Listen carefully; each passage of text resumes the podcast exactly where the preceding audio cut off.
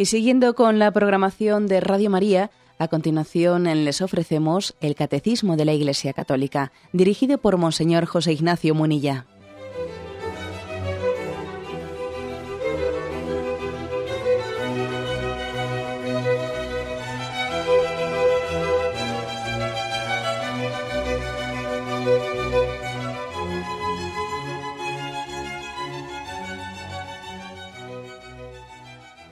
Un cordial saludo a todos los oyentes de Radio María. Un día más, con la gracia del Señor, proseguimos el comentario del Catecismo de nuestra Madre la Iglesia. Hoy queremos concluir el comentario de la oración del Ave María, a la que con el programa de hoy le hemos dedicado cinco, cinco sesiones, dividiendo la oración del Ave María tal y como la divide el propio Catecismo.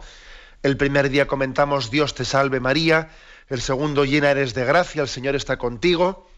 El tercer programa, bendita tú entre las mujeres y bendito el fruto de tu vientre, Jesús. El cuarto, Santa María, Madre de Dios, ruega por nosotros. Y el quinto dice, ruega por nosotros pecadores, ahora y en la hora de nuestra muerte. Esta es la forma en la que el catecismo divide el comentario del Ave María. La última parte está dentro del punto 2677 y dice así, esta es la entrada, esta es la introducción. Pidiendo a María que ruegue por nosotros, nos reconocemos pecadores y nos dirigimos a la Madre de la Misericordia, a la Virgen Santísima. Bueno, ya en el programa anterior ya habíamos introducido algo, ese ruega por nosotros pecadores. Algo lo habíamos introducido. Aquí vamos a, completar esa explicación así de entrada.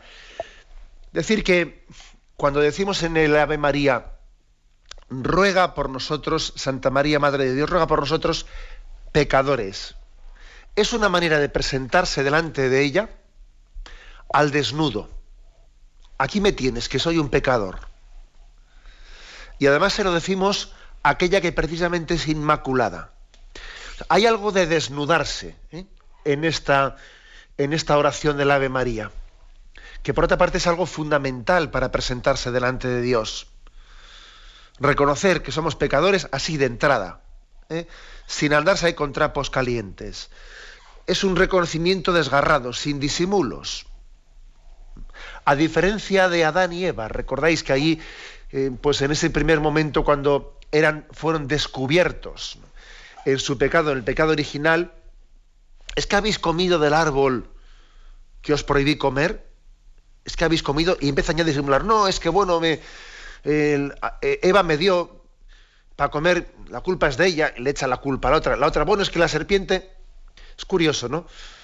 Hay, hay también como una pedagogía, pedagogía en la que el Señor quiere sanarnos de los arrepentimientos totalmente incompletos, ¿no? que son esos de los que, bueno, pues sí, eh, reconozco algo, pero no lo reconozco del todo, digo algo, pero no lo digo del todo. Esa tendencia que tenemos a, no desnudarnos cuando, cuando nos presentamos delante de Dios.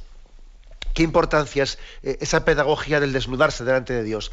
De esto recuerdo que hablamos aquí en el Catecismo, pues cuando hablamos del sacramento de la confesión, del sacramento de la penitencia, si recordáis, y hablábamos de que que frente a nuestra resistencia, ¿no? De ocultarnos o de excusarnos, ¿no? ¿Qué, es, ¿Qué poder de sanación tiene el que alguien se desnude delante de Dios? Recuerdo que una religiosa que nos preparó, ya será, ya, ya, habrá fallecido porque era muy mayor entonces, una religiosa que nos preparó a nosotros eh, para nuestra primera comunión, nos decía, cuando vayáis a confesaros, lo primero, decid los pecados y además comenzad diciendo el pecado el que más os cueste decir, ¿no? El que te parezca que es el pecado más grave. Y dilo lo primero, y dilo a lo bruto, y no te estés, y no lo estés dejando para el final como ocultándolo, ¿no? Como, como, como que luego lo dices disimulando como si no lo hubieses dicho. Recuerdo muy bien cómo aquella religiosa, aquel grupo de niños, nos inculcaba que delante de Dios no tenemos que ir con disimulos, con disimulos de ningún tipo, sino que nos desnudamos delante de Dios. Y eso es muy sanador, es muy sanador.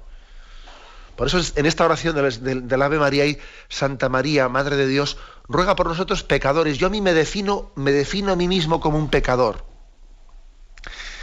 con un corazón desgarrado y quebrantado. Y esto me hace muy similar, entonces, al presentarme de esta manera en esta oración, me asimila a, a ese hijo de la parábola del hijo pródigo que volvió ante su padre y lo primero que le dijo es, Padre, he pecado contra el cielo y contra ti. No empezó con tonterías, ¿no? Padre, no quería, no quería haberlo hecho. No, no empezó con tonterías de esas. No era mi intención, que no era mi intención, hombre. Padre, he pecado contra el cielo y contra ti. Aquí me tienes que soy un pecador. Algo parecido también cuando, cuando Natán, el profeta, va ante el rey David que era fuerte, claro, decirle a un rey, tú eres un pecador, tú has cometido un adulterio que además ha conllevado un asesinato. Claro, desenmascararle al rey es que era ¿eh? bastante atrevido, ¿no? Cuando Natán va delante de, de, David y le desenmascara su pecado, él dice, he pecado contra Yahvé. Y la grandeza de David es que por mucho que sea rey, él no se sirve de su condición real, pues para que nadie le se atreva acusarle, no, no, él ni que soy rey ni que soy un paje, aquí es lo mismo, ante Dios todos somos pecadores. perdón, David se desnuda y dice, he pecado contra Yahvé, y no se excusa. Y entonces ese, ese arrepentimiento tan, eh, tan sincero obtiene de Natán, del profeta, esa frase, también, em, también Dios escucha eh, tu pecado, perdón, tu arrepentimiento, ¿no? no morirás por ese pecado. Bien, mm, e, esta es la forma en la que nos manifestamos en, la oración del Ave María. Ruega por nosotros pecadores. Y además, en este caso, nos desnudamos ante María, ante la Madre. Esto es lo que tiene de peculiar esta oración. Que nos, desnudamos ante Dios, bien, pero aquí nos desnudamos ante la Madre. Antes de presentarnos delante de Dios, nos presentamos delante de ella. ¿no? Esto me recuerda como cuando éramos pequeños, y antes de irnos a confesar con el sacerdote, primero nuestra madre nos preparaba para la confesión que casi le decíamos, bueno, sin casi, le decíamos a ella nuestros pecados y ella nos decía cómo había que decírselos al sacerdote, ¿no?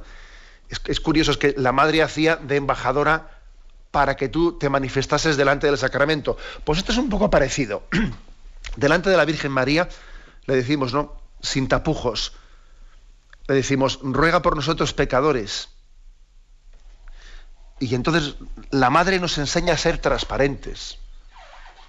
La madre nos enseña a, esto principalmente. Mira, una cosa es, esto es lo que dice una madre a un hijo, ¿no? Mira, habrás, eh, habrás hecho una picia, habrás hecho una trastada, pero para mí lo importante es que seas transparente. Tú sé transparente, que no me entere yo por ahí que estás escondiendo cosas, ¿no?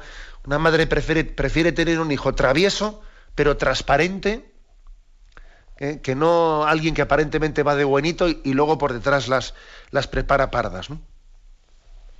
Esta, es, esta es la pedagogía del Ave María. Recientemente nuestro queridísimo Papa Benedicto XVI insistía, ¿no? Insistía que el mayor enemigo que tenemos es nuestro propio pecado. Ese es el mayor enemigo que tiene la Iglesia y que tenemos cada uno de nosotros nuestro propio pecado. Y algunos se piensan pues, que eso el Papa lo ha dicho por algunos escándalos concretos que han cometido algunos. Pues sí, sí, pero, pero claro que sí, por supuesto, pero ni mucho menos eso solo. No, no. Cuando el Papa decía eso no se refería al escándalo concreto que alguno ha cometido en no sé qué lugar. No, no, se refiere a mí, se refiere a ti, se refiere a nosotros. El mayor enemigo que tenemos es nuestro propio pecado pero el mío, el mío, no estés pensando en, no sé, el mío en concreto. Por eso esta oración del Ave María es una pedagogía que busca el corazón quebrantado por el arrepentimiento, el corazón quebrantado. Santa Teresita de Lisieux eh, decía en uno de sus manuscritos autobiográficos, decía, estoy segura de que aunque tuviese sobre la conciencia todos los pecados que pudiera cometer, iría con el corazón roto por el arrepentimiento a arrojarme en los brazos de Jesús, pues sé muy bien cuánto ama al Hijo pródigo que vuelve a Él.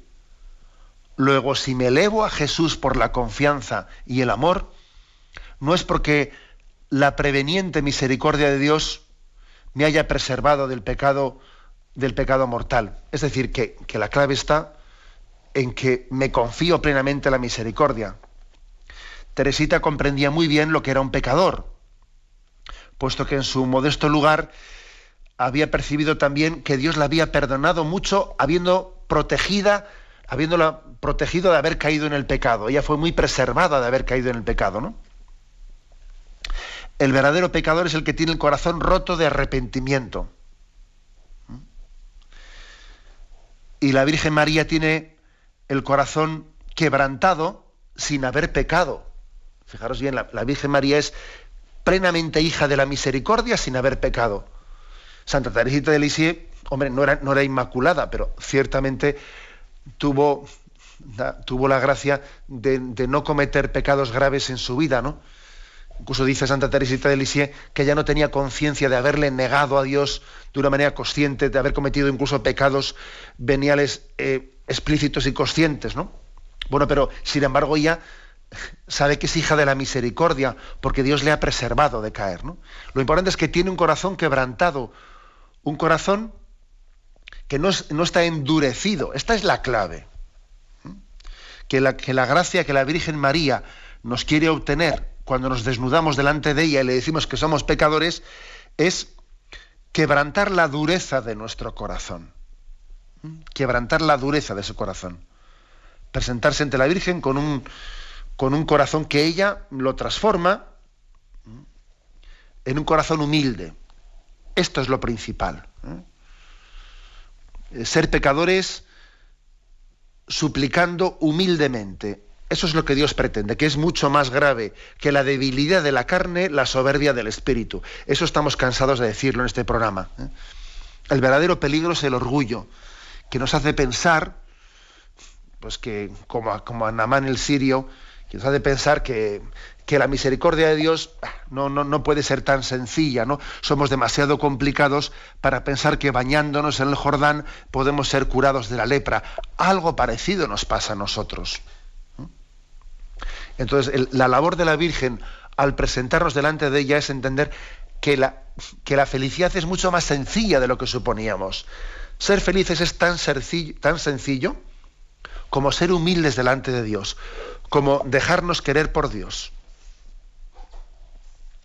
Bien, pues mm, yo concluiría esta primera intervención diciendo, fijaros cómo la oración del Santa María, Madre de Dios, aunque a diferencia de la primera parte del Ave María, el Dios te salve María, que es una parte más mm, bíblica que se ha tomado de las palabras del ángel, del arcángel Gabriel a María, o las palabras de Isabel que le dirige a María, la segunda parte, aunque no sean palabras tomadas de la Biblia, sin embargo están plenamente inspiradas en el Evangelio. Porque, en primer lugar, acordaros lo que dice Lucas 16, 18, ¿no? en ese pasaje del publicano y del fariseo, que uno se excusaba ante Dios y otro se acusaba. Dice que éste bajó a su casa justificado y aquel no. El fariseo no, ese que decía, te doy gracias Señor porque no soy como los demás, yo soy un hombre justo, ese no quedó justificado. Sin embargo, sí quedó justificado el publicano que no se atrevía a levantar los ojos al cielo. Por eso el Santa María, Madre de Dios, ruega por mí que soy un pecador. Es una, tiene una inspiración evangélica muy grande. Segundo lugar, tiene una inspiración evangélica muy grande porque aprendemos a confiarnos a ella, a la que Jesús nos confió. Jesús dijo en la cruz, ahí tienes a tu madre. Y a ella le dijo, ahí tienes a tu hijo. O sea, que nos confió uno a otro. Entonces, si Jesús nos confió a su madre, lo lógico es que nosotros recurramos a ella, ¿no? Y le digamos, ruega por nosotros, María. O sea, que es que es, tiene una inspiración evangélica muy fuerte esta oración. Estamos cumpliendo la encomienda que Jesús le hizo a ella al pie de la cruz y que nos hizo a nosotros, ¿no? Y por supuesto, confiamos plenamente en que María va a hacer bien su tarea, la tarea que le encomendó su hijo. Ella no va a fallar, por ella no va a quedar. Es posible que nosotros no nos dejemos cuidar por María, pero desde luego ella va a ser madre solícita hacia nosotros. Tenemos un momento de reflexión y continuaremos enseguida.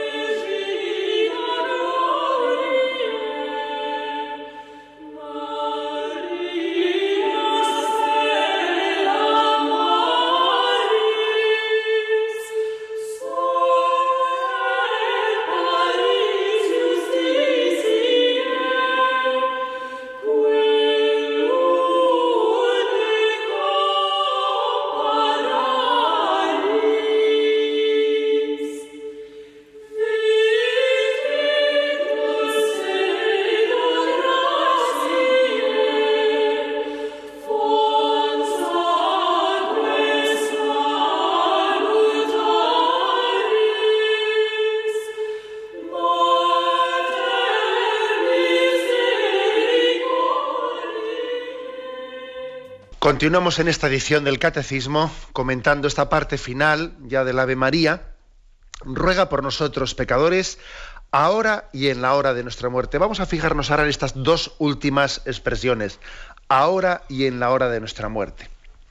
Con respecto a la ahora, dice el catecismo, nos ponemos en sus manos ahora, en el hoy de nuestras vidas.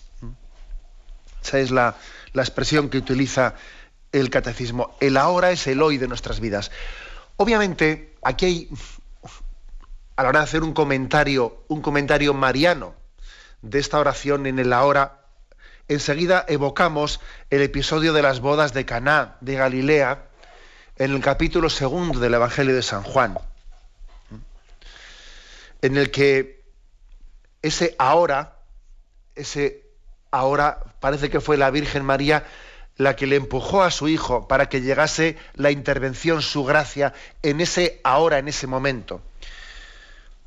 Este episodio de las bodas de Caná de Galilea quizás es la escena más reveladora de una especie de poder soberano de María sobre el corazón de su hijo. Recuerdo que hubo un oyente, no sé si fue ayer o antes de ayer, un oyente que llamó eh, preguntando por un texto de San Luis Griñón María de Montfort, en el que hablaba del poder que tenía María sobre su hijo. Bueno, yo lógicamente le contesté diciendo que había que entender esa expresión de el poder soberano de la madre sobre el hijo, pues de una manera, pues también mm, metafórica o en el sentido espiritual de la palabra porque María es la esclava del Señor, María es la, la esclava de su Hijo. Pero al mismo tiempo, en la providencia de Dios, Dios ha querido que ella ejerza también la autoridad materna sobre su Hijo. Ha querido que sea así. Ella en cuanto a su naturaleza, lógicamente es esclava del Señor, esclava de Dios, pero por gracia, no por naturaleza, no, sino por gracia, Dios ha querido darle, darle a ella un cometido, un cometido maternal que pasa, pasa casi a tener ese poder sobre su hijo. ¿Eh? Expliquémoslo de esta manera, que es más o menos lo que San Luis Griño María de Monforro viene a decir.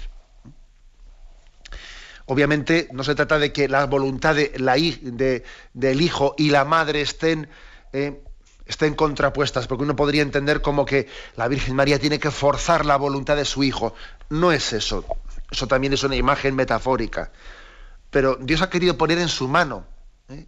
en su mano esa función materna de introducirle a su hijo. Cuenta el segundo capítulo de, San Juan, de cómo la madre de Jesús estaba allí. Además lo dice explícitamente, ¿no? En las bodas de Cana, la madre de Jesús estaba allí, lo, remarca. Eh, y estaba allí de una manera discreta, cordial, maternal, atenta a las necesidades de allí de los esposos que se casaban y atenta a percibir que no tienen vino. Y se lo dice a su hijo, no tienen vino. Es ese momento en el que Jesús da esa respuesta sorprendente, mujer, y a ti a mí que nos va, todavía no ha llegado mi hora. No ha llegado mi hora. Y es que entonces resulta que María, lo curioso es que le viene a decir a su hijo, ahora, que sí, que ahora. Si su hijo dice que no ha llegado mi hora, ella le dice que ahora. ¿eh? Parece como si le forzase a su hijo. Parece como si Jesús hubiese hecho el milagro de las bodas de Caná, pues por complacerle a su madre. Obviamente es una, es una manera de hablar, porque la voluntad del hijo y de la madre, la voluntad de Jesús y de María están plenamente unidas, ¿no? Pero se ha querido manifestar de alguna forma el lugar que María ocupa en la iglesia, como una especie de poder soberano que la madre tiene sobre Jesucristo es una forma de hablar, como he dicho antes, ¿eh? es una metáfora, pero, pero que Dios por gracia ha querido poner en manos de María ese poder de intercesión ante su Hijo. Mujer, todavía no ha llegado mi hora. Es como si, es como si ella hubiese respondido, ¿cómo que no? Venga, vamos a hacerlo ahora mismo. Hablo metafóricamente, ¿no?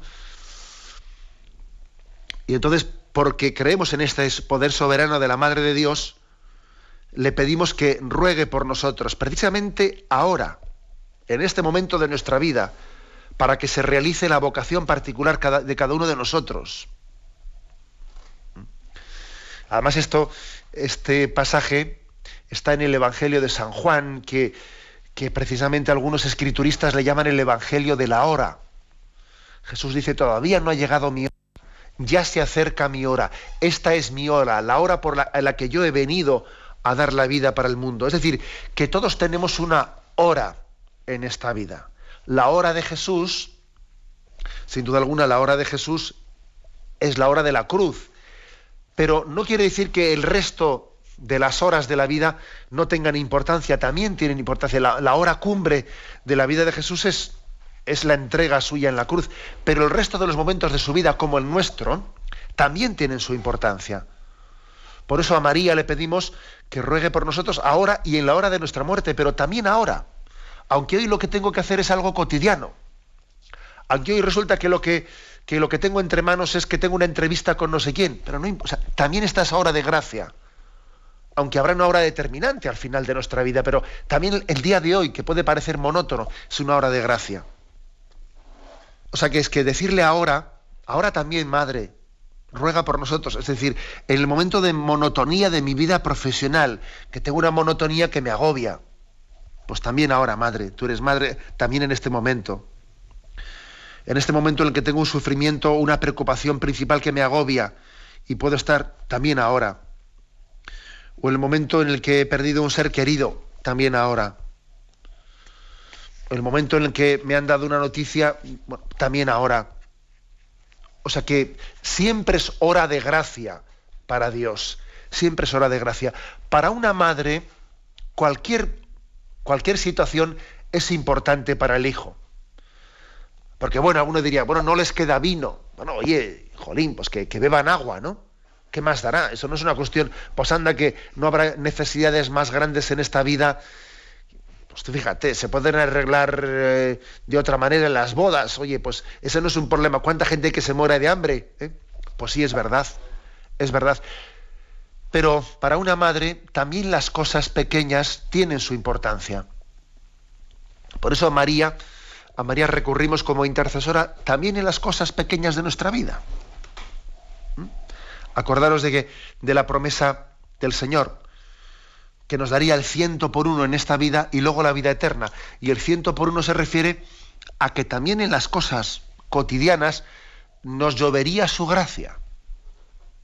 ¿Eh? Nos llovería su gracia. Es verdad que, puede existir el riesgo, como yo también a, raíz de la oración de petición, pues he puesto un poco en, consideración vuestra más de una vez el riesgo de que estemos utilizando la oración de petición para nuestros caprichos y que no pidamos los dones principales, que no pidamos el don del Espíritu Santo, que no pidamos que aumente nuestra fe, nuestra esperanza, nuestra caridad, eh, utilizar la oración de petición para cumplimentar nuestros caprichos. Eso es un riesgo, ciertamente. Pero eso no quiere decir que cuando hemos pedido los dones principales a Dios, no se pueda también pedir las cosas pequeñas en este ahora de mi vida, pues, pues, también tengo preocupaciones que pueden parecer nimias, pero para la madre todo es importante. Para ella todo es importante. Y además también ese ahora, madre, ruega por nosotros ahora, es también una referencia a que cada uno se tiene que casar con el, con el momento presente no estar soñando con que a ver si llega un momento, a ver si llega un día en el que yo, en otra situación distinta a la que estoy, si... no, no, no, no, yo tengo que santificarme en el ahora, en estas circunstancias, cuando parece que estoy un poco eh, de capa caída, cuando parece que estoy un poco aburrido, cuando parece que le pido a María su, su intercesión, su intervención materna, en las circunstancias concretas en el momento concreto de este aquí y, ahora de mi vida. Es casarme con el momento presente, abrazar, abrazar mis circunstancias.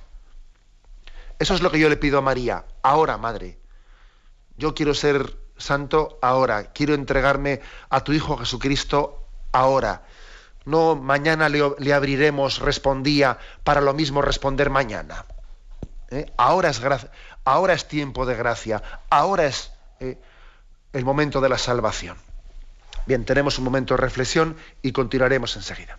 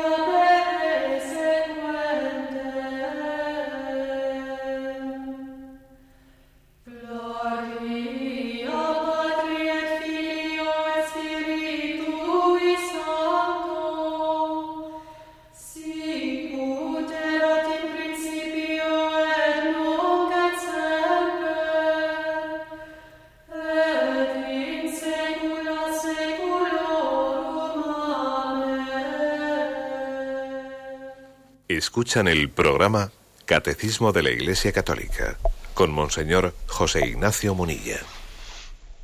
Continuamos con el comentario del Ave María, una oración cuyo comentario estamos terminando.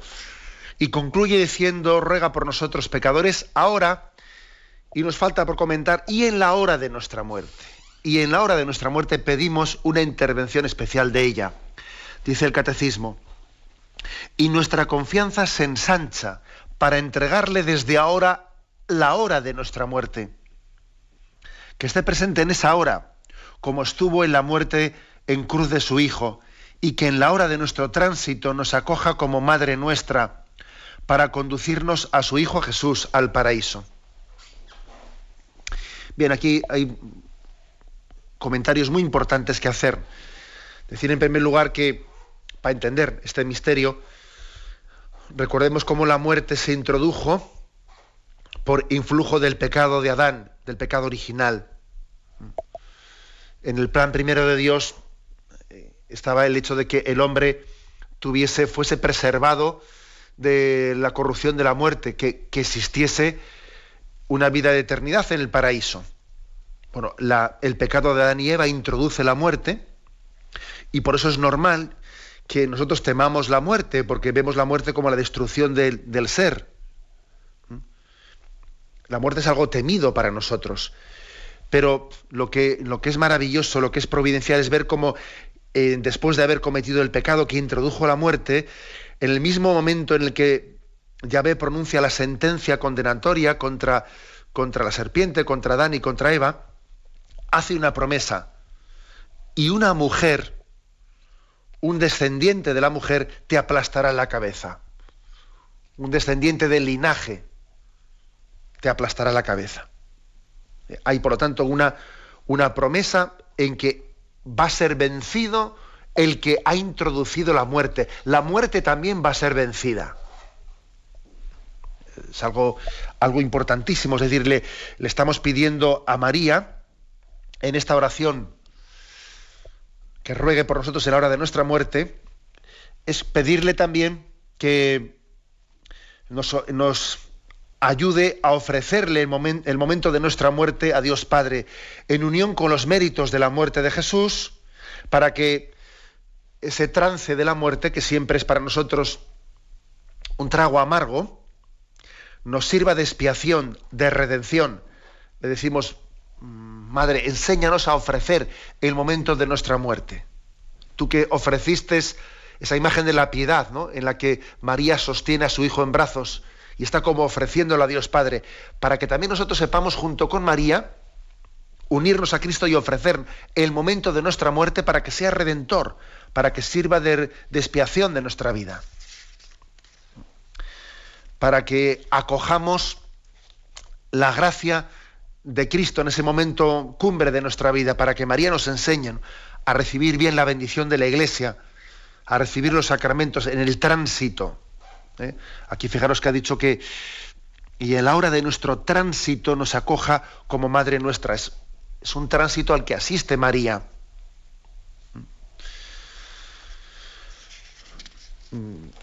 Yo me atrevería, me atrevería a utilizar quizás la, la, la imagen de que la iglesia, la iglesia está como asistiendo a un parto, a un parto para la vida eterna cuando alguien fallece. Es como una comadrona que asiste a un parto para que demos a luz para la vida eterna. Esa es la imagen de la iglesia que asiste a sus hijos, acompañándoles y dándoles los últimos sacramentos. Les introduce en el cielo. Y la Virgen María en ese momento, pues tiene, está perfectamente reflejada en esa imagen de la iglesia, pero también ella eh, está saliendo al encuentro de sus hijos. Ella es como puerta del cielo ¿eh? Allá podemos invocarle puerta del cielo. Reza con nosotros en la hora de la muerte. Y cuando ya no podamos rezar, ruega tú sola por nosotros. Y así esa hora será bendita, porque será la hora de ver a Cristo. ¿Eh? Nos podemos imaginar a María que sale a nuestro encuentro, nos, coge nuestra mano y le dice, ven, ahora que tus labios se han cerrado para este mundo, al despertar al despertarte la vida eterna, me vas a ver a mí. y pedimos eso, ¿no? Que el rostro de María pues, sea la belleza que contemplemos al despertar en la vida eterna. Como veis, estamos, eh, estamos pidiendo algo muy importante. Aquí el catecismo dice algo que es que ponemos en sus manos, desde ahora ya, le entregamos el momento de nuestra muerte. Desde ahora le entregamos el momento último de la vida. Esto es importante. Madre, yo no sé cómo será mi muerte, yo no sé cómo serán las circunstancias, pero desde ahora ya lo pongo en tus manos. Yo cuántas veces cuando, cuando he asistido pues a un, eh, al fallecimiento de una persona, pues a, los últimos momentos, o cuando he estado en una capilla ardiente de una persona que ha fallecido y he hecho un responso, cuántas veces se me ha ocurrido comentar ¿no? con los familiares que ese difunto, a lo largo de su vida, miles de veces, si será muy devoto, millones de veces, ¿no? Le ha pedido a la Virgen María, ruega por mí en la hora de mi muerte, ahora y en la hora de mi muerte. Es decir, que le ha pedido a la Virgen María insistentemente a esa persona durante su vida que, que estuviese ella allí, en ese momento presente. Como ella asistió al pie de la cruz a la muerte de su hijo, que también ella estuviese al pie de la cama y que estuviese rogando e intercediendo ante Dios esa persona en el rezo de las, de las Ave Marías y del Rosario se lo ha pedido miles de veces. Y por supuesto que en ese momento ha ocurrido, ha tenido lugar, ha acontecido que María ha asistido a ese parto para la vida eterna. O sea que me parece muy importante el ejercicio de que eso no sea una palabra que digamos sin ser conscientes de lo que estamos diciendo, sino que sea, María, yo no sé cómo serán los últimos días de mi vida, ¿no? Pero te los encomiendo, te los entrego. Y como sé que está en buenas manos ese, ese parto, ese tránsito para la vida eterna, en tus manos queda. Y yo ahora no me voy a empezar a agobiar, cómo será, cómo no será. Ahí yo a mí me gustaría pues morir de esta manera, me gustaría morir de la otra, me gustaría no dar. ¿eh? Muchas veces solemos, para muchas personas suele ser motivo de, de angustia el pensar cómo va a ser el momento de la muerte, ¿no? Yo creo que hay dos, digamos, dos mm, equivocaciones o dos planteamientos equivocados de los que deberíamos de huir. Uno es el no pensar nunca en la muerte, ¿no? Vivir como si no fuese a existir. Yo en eso no pienso nunca, yo eso no pienso nunca. Bueno, eso es vivir de espaldas a la realidad. Y otro planteamiento equivocado es el de vivir pensando en ello de una manera angustiada. Luego, ni hacer el juego del avestruz, que es no ver la realidad, ¿no? ni estar angustiado, ¿no? sino verdaderamente ponérselo en manos de María y que eso esté, está bien encomendado. Bueno, pues si está bien encomendado, ella nos asistirá en ese momento, como estuvo al pie de la cruz de su hijo, y qué gran, qué gran respaldo tuvo que sentir Jesús, viéndole a su madre ahí cerca. Qué respaldo espiritual pudo llegar a sentir Jesús en ese momento. Para complementar este, esto, pues nos refiere el catecismo al punto 1020, donde hablaba de la encomendación, eh, la oración de la encomendación del alma que hace la Iglesia en el momento del fallecimiento de alguien. ¿eh? Esta es la oración de encomendación, dice, alma cristiana, al salir de este mundo, marcha en el nombre de Dios Padre Todopoderoso que te creó, en nombre de Jesucristo, Hijo de Dios vivo, que murió por ti, en el nombre del Espíritu Santo que sobre ti descendió. Entra en el lugar de la paz y que tu morada esté junto a Dios en Sión, la ciudad santa, con Santa María Virgen, Madre de Dios, con San José y con todos los ángeles y santos.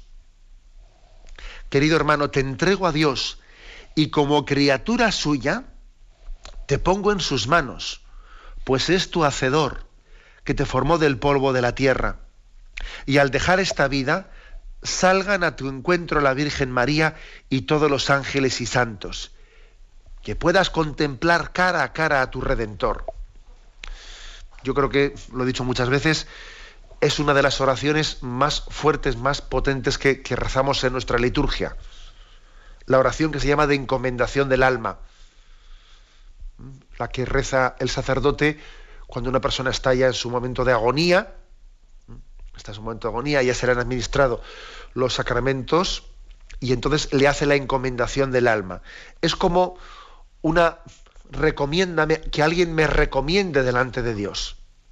Te entrego a Dios y te pongo en sus manos. Te entrego a Dios. Es ser consciente de que lo que dice Jesús, a mí nadie me quita la vida, sino que soy yo el que la doy voluntariamente. Ese ideal de la vida de Cristo, de entregar voluntariamente la vida, es también un ideal nuestro. Entonces le pedimos a María que nos enseñe a entregar la vida. María, enséñame a que el momento de la muerte no sea como que alguien me viene a robar, sino que yo quiero entregar mi vida. Que no es lo mismo que me roben la vida que que yo la entregue voluntariamente. No es lo mismo. Y el tono, y el tono con el que uno vive la, la muerte, pues es muy distinto. Os voy a decir que que a un sacerdote le emociona ¿eh? profundamente cuando ve que alguien que está asistiéndole le dice que los sacerdotes hemos escuchado muchas veces expresiones como estas, ¿eh? que el Señor me lleve cuando quiera, estoy preparado, que venga en mi búsqueda. Cuando alguien pronuncia esa, esa, frase de, de, aceptación de ese momento, de ser consciente de que ha llegado su hora y que, y que Él la entrega, y la entrega, ¿no? Eso, eso, eso te, te, te conmueve, te conmueve porque uno ve que María está actuando ahí en ese momento, María está actuando y está cumpliendo esa función que tantas veces le hemos dicho, ruega por nosotros, ¿no? Es, esa, esa, esa madre que está asistiendo al parto para la vida eterna.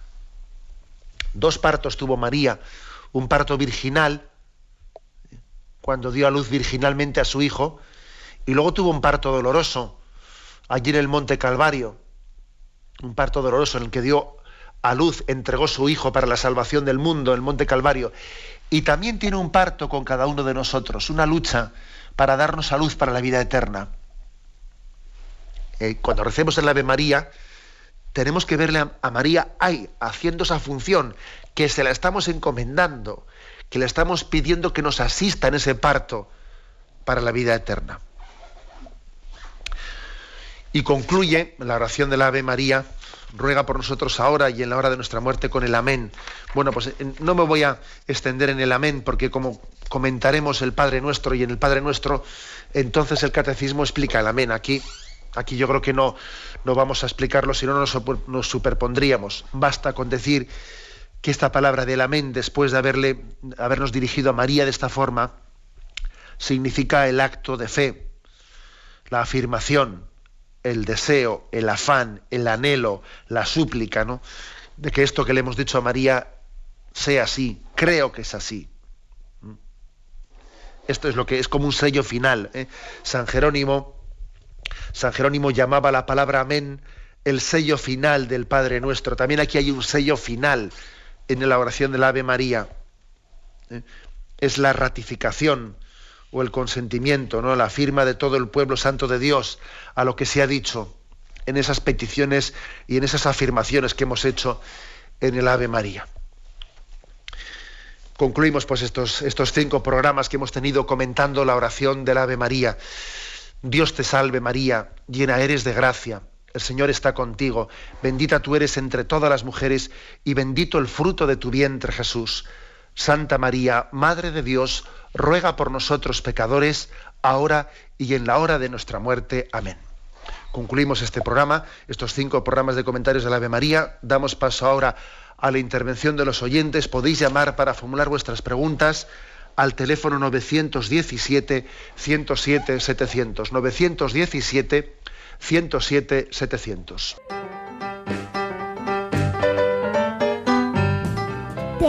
pena no haber podido escuchar uno de tus programas favoritos en Radio María? Pues no te preocupes, que no te lo has perdido. Lo puedes recibir en tu casa, así que tranquilo. Para pedirlo, llama por teléfono a Radio María, indicando el nombre del programa y la fecha. Ah, y que no se te olvide dar tus datos para que te lo puedan enviar te llegará por correo un CD o DVD que podrás escuchar en un reproductor de MP3. Y si quieres tener grabados algunos programas para poder escucharlos en cualquier momento, pues lo mismo. llamas a Radio María y atenderán tu petición. El teléfono es 917 107 700. Recuerda, 917 107 700. Radio María, la radio de la alegría. Sí, buenos días, ¿con quién le hablamos? Buenos días, monseñor. Le habla de Yanira de Valladolid. Adelante. Mire, yo quiero que me haga un pequeño comentario. ¿Cómo fue la muerte de la Virgen María? Bien, bueno, pues eh, le respondo por la radio. Mire, en cuanto a nuestra fe sobre lo que dice la fe católica sobre la muerte de María, lo que sabemos es que, bueno, lo que sabemos que ella fue asunta a los cielos. Pero no está definido en el dogma católico si ella murió y después de su muerte fue asunta a los cielos o si hubo una transición de asunción sin haber muerto. Eso no forma parte del dogma católico y por lo tanto cabe en las dos interpretaciones. Si uno va a Jerusalén, allí ve que se conserva en Jerusalén, hay dos tradiciones, una es que, que María murió en Jerusalén y otra en Éfeso.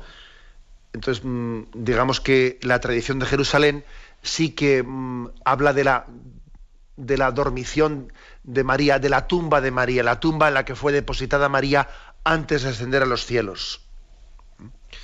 Pero digamos que la tradición católica, de una manera muy delicada, a la muerte de María, incluso eh, pensando que María, eh, en la hipótesis de que ella muriese, le llama la dormición.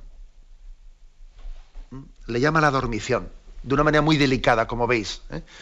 Conscientes de que ese dormir fue, un dormir sin, corromperse. En el cuerpo de María no hubo corrupción, sino que fue un dormirse para ser inmediatamente asunta a los cielos. ¿eh? Por lo tanto, respuesta a su, a su pregunta, no sabemos si María murió antes de ascender a los cielos o ascendió a los cielos sin haber muerto. La tradición de Jerusalén es que murió y fue sepultada, pero que fue una muerte sin corrupción, sin que el, sin que el cuerpo tuviese la corrupción propia, sino que la tradición le llama una dormición en la que María fue asunta a los cielos. Adelante, paso a un siguiente oyente. Buenos días. Buenos días. Sí. Eh, mire, monseñor, llamo de Salamanca. Le quería consultar porque eh, ha fallecido un hermano mío de infarto hace unos días y no recibió, no se le encomendó su alma a Dios ni nada, ni recibió los sacramentos, porque fue un infarto fulminante y entonces cuando ya quisieron llegar ya, ya no respiraba, nada más avisó por teléfono y cuando llegaron ya na- ya, ya le hicieron la respiración y ya nada. Yo estoy muy angustiada, soy una hermana muy angustiada, estamos todos y la verdad es que rezando mm, no sé si el demonio puede influir en la muerte de, de una persona, eh, si ir sin haber recibido los sacramentos ni haber recibido nada, puede ser que esté que Dios haya tenido misericordia, yo no hago más que rezar, pero pero quisiera pues que me diera usted una palabra. Bien, yo mi palabra desde luego es que no que no se deje usted llevar por esa angustia, ¿no? Que el dolor que usted tenga por la por la muerte de su hermano ofrezca usted a Dios ese dolor mm, también por su por su salvación. ¿eh? A veces en vez, en vez de centrarnos en lo, en lo fundamental, en lo que en este momento podemos hacer, dispersamos nuestras fuerzas eh, lamentándonos de lo que debiera haber sido. No, no, o lo que, o lo que hubiésemos querido que hubiese sido. En este momento usted tiene un dolor.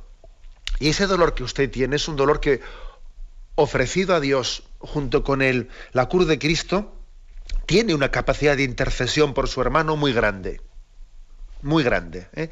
También usted en la, en la ofrenda, eso que he dicho antes, que le entregamos a Dios el momento de mi muerte, usted le entrega a Dios el dolor por su, por su hermano. También usted dice, Señor, mira, no es que me lo hayas quitado, es que yo te lo doy. Es distinto, ¿eh? Señor, ha llegado la hora de la muerte de mi hermano y yo tengo un dolor muy grande, pero te lo doy. Y que ese desprendimiento de mi corazón, ese dolor que tengo, eh, te pido que, que sea también redentor y salvífico para mi hermano. Luego, la gracia de Dios se recibe, obviamente, los sacramentos es el conducto ordinario por el que la Iglesia quiere distribuir la gracia de Dios y por el que el Señor le ha encomendado a su Iglesia que lo haga el conducto de los sacramentos. Pero también existen ¿no? otros conductos para distribuir la gracia de Dios.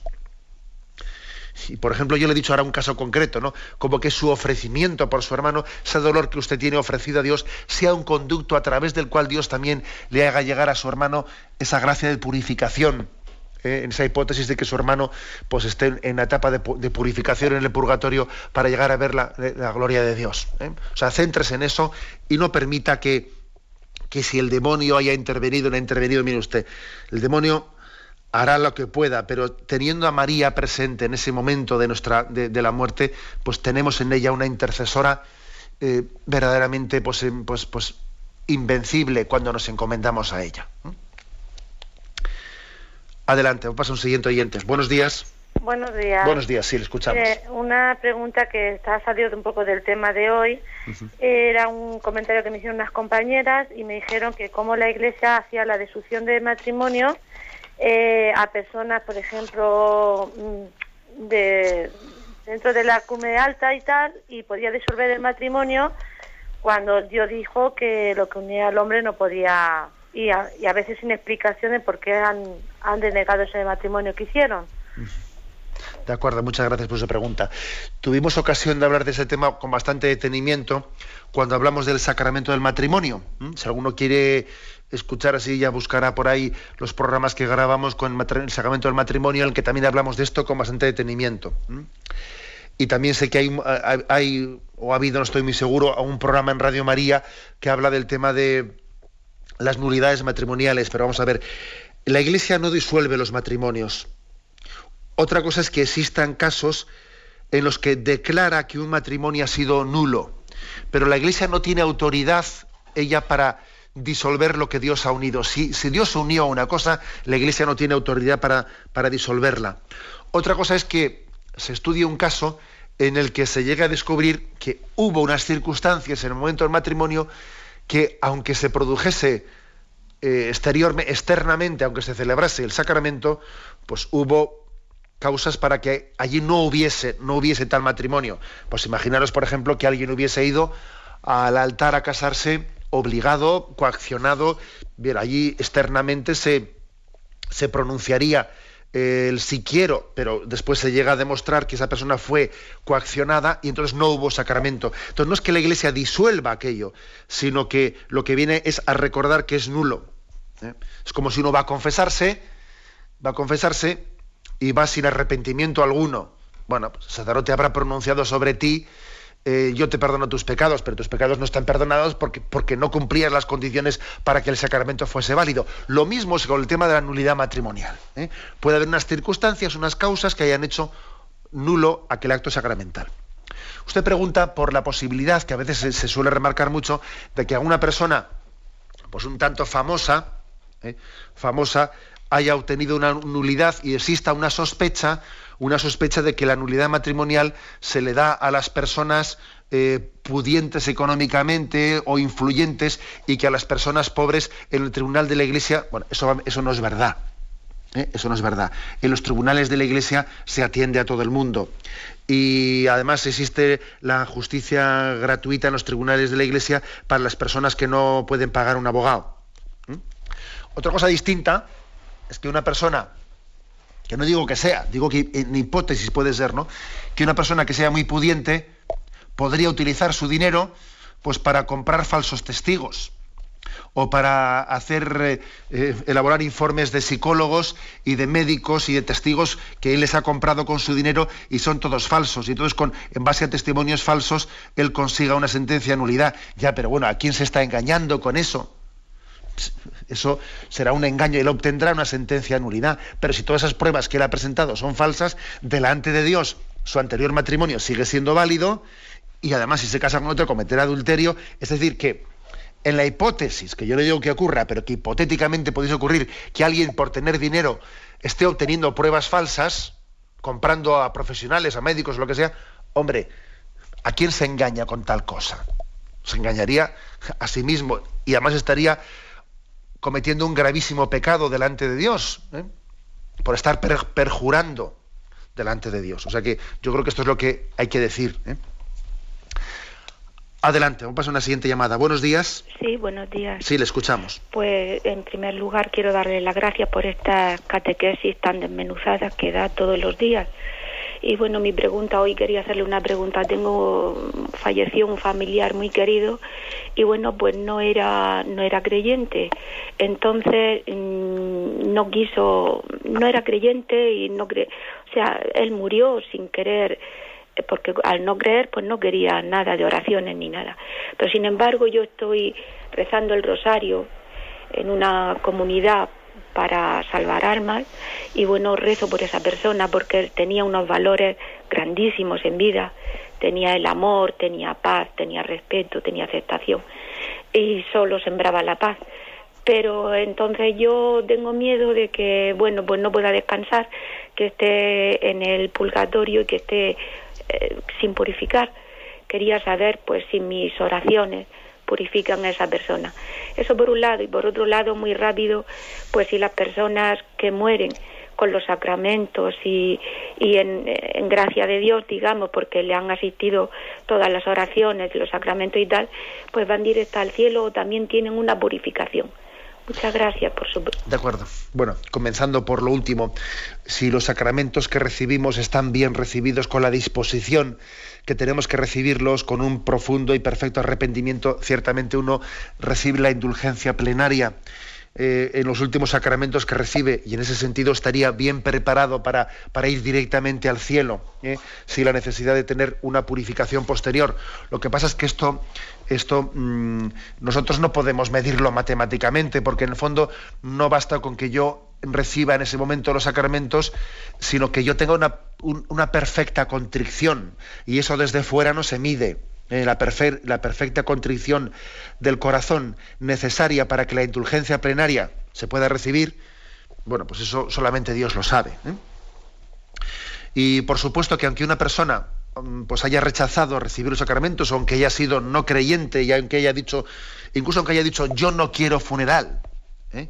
usted puede rezar por él, porque si alguien excluye el funeral, la iglesia no le celebra el funeral.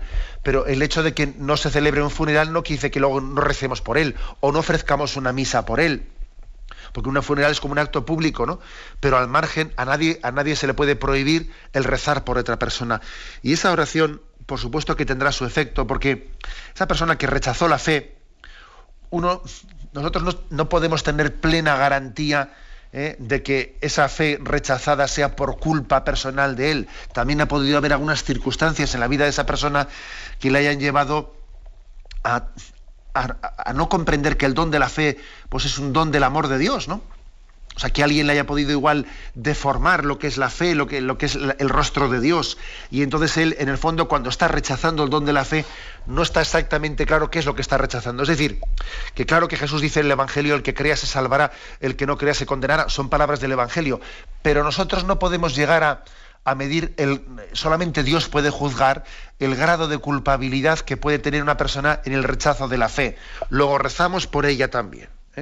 En esa comunión que tenemos entre nosotros. Y usted continúe en esa oración de intercesión por todos los difuntos y por aquellos que tienen cercana el momento de su muerte. Me despido con la bendición de Dios Todopoderoso, Padre, Hijo y Espíritu Santo. Alabado sea Jesucristo.